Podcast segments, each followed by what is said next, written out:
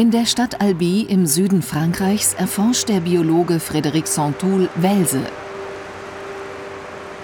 Eigentlich haben diese Fische aus Osteuropa im Fluss Tarn nichts verloren. Aber 1983 haben Angler sie hier ausgesetzt. Seitdem vermehren und verbreiten sie sich. Vor einigen Jahren haben die Welse hier auch eine neue Nahrungsquelle gefunden.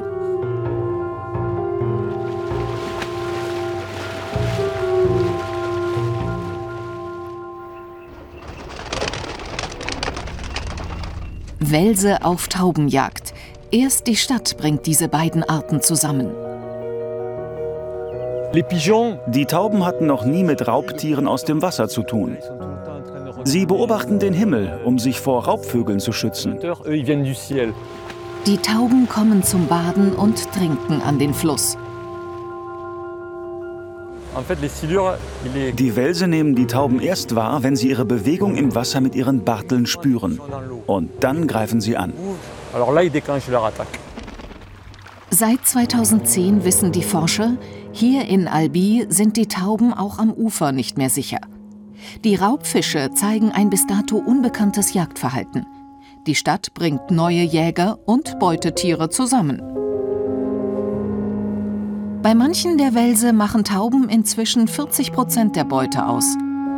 Eine neue ökologische Wechselwirkung als Motor für Evolution. Denn nur die Tauben werden überleben, die lernen, die neue Gefahr zu meiden. Auch in Metropolen wie New York City beeinflusst die städtische Umgebung die Entwicklung mancher Arten. Der Evolutionsbiologe Jason Munchie South auf dem Weg zu seinem Forschungsgebiet, dem Central Park. Er wurde 1873 eröffnet. Im Park gibt es heute noch Tierarten, die schon vor dem Bau der Stadt hier lebten. Wir sind hier mitten im Central Park. Und wir gehen jetzt zum nördlichen Ende des Parks, wo es einen sehr schönen Wald, die North Woods, gibt. Und dort werden wir Fallen aufstellen, um hoffentlich Weißfußmäuse zu fangen. Also Sie sehen fast aus wie eine Inselgruppe in einem Meer aus Beton, Straßen und Gebäuden. Hier leben ja auch 8,5 Millionen Menschen. Die Mäuse hier können die Parks nicht verlassen, weil sie keine Straßen überqueren und es nicht zu den anderen Grünflächen schaffen. Das ist biologisch im Prinzip dasselbe, als ob die Mäuse auf Inseln leben würden. Sie sind nicht in der Lage, ihre Gene über die verschiedenen Parks hinweg zu verteilen. Und sobald die Parks hinreichend isoliert sind, funktionieren sie wie ein Mini-Galapagos und treiben möglicherweise die Evolution vieler Arten voran, die dort jetzt leben. Der Evolutionsbiologe untersucht, ob die Weißfußmäuse sich in verschiedenen Parks tatsächlich unterschiedlich entwickeln. Der Wald im Central Park ist eingekesselt vom Big Apple.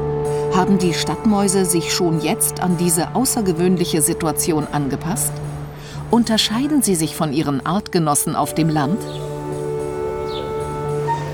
Rund 40 Kilometer nördlich von New York, auf dem Gelände eines Forschungsinstituts, liegt das ländliche Vergleichsgebiet von Jason Munchie South. Oh, da ist eine. Die erste Weißfußmaus des Tages. Das Biologenteam untersucht die Mäuse. Das Wichtigste für sie, die DNA. Wir nehmen eine Probe mit diesem kleinen Werkzeug. Es ist wie ein Papierlocher, aber für Gewebeproben. Uh, uh, die brauchen wir für die genetische Analyse, um herauszufinden, wie sich die urbanen von den ländlichen Populationen unterscheiden.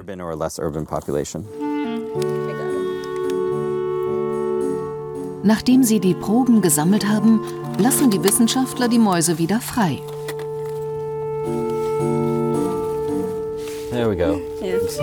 Die Genanalyse verrät ihnen, in welche Richtung die Mäuse sich verändern. Uh, Hier haben wir schon einige der Ergebnisse zusammengetragen. Das sind die Mäuse, die wir heute beim Calder Center gefangen haben. Sie liegen genau zwischen New York City und den anderen Orten, die wir hier oben haben. Die Central Park-Population unterscheidet sich am deutlichsten. Das leuchtet ein. Bei Mäusen aus dem Central Park unterscheiden sich einige Gene signifikant. Und zwar Gene, die mit Verdauung und Stoffwechsel zu tun haben. Der Grund? Das veränderte Nahrungsangebot mit vielen menschlichen Essensabfällen. Eine Reihe von Genen, die sich in der Stadt verändern, haben mit dem Stoffwechsel zu tun. Die Weißfußmäuse fressen andere Dinge und müssen in der Lage sein, diese zu verdauen. Und diese erbliche Veränderung der DNA ist Evolution. Es scheint, als hätten die Central Park Mäuse ihre Verdauung auf Fastfood umgestellt. Das wirft weitreichende Fragen auf. Was tun wir als Spezies, indem wir den Lebensraum Erde an unsere Bedürfnisse anpassen?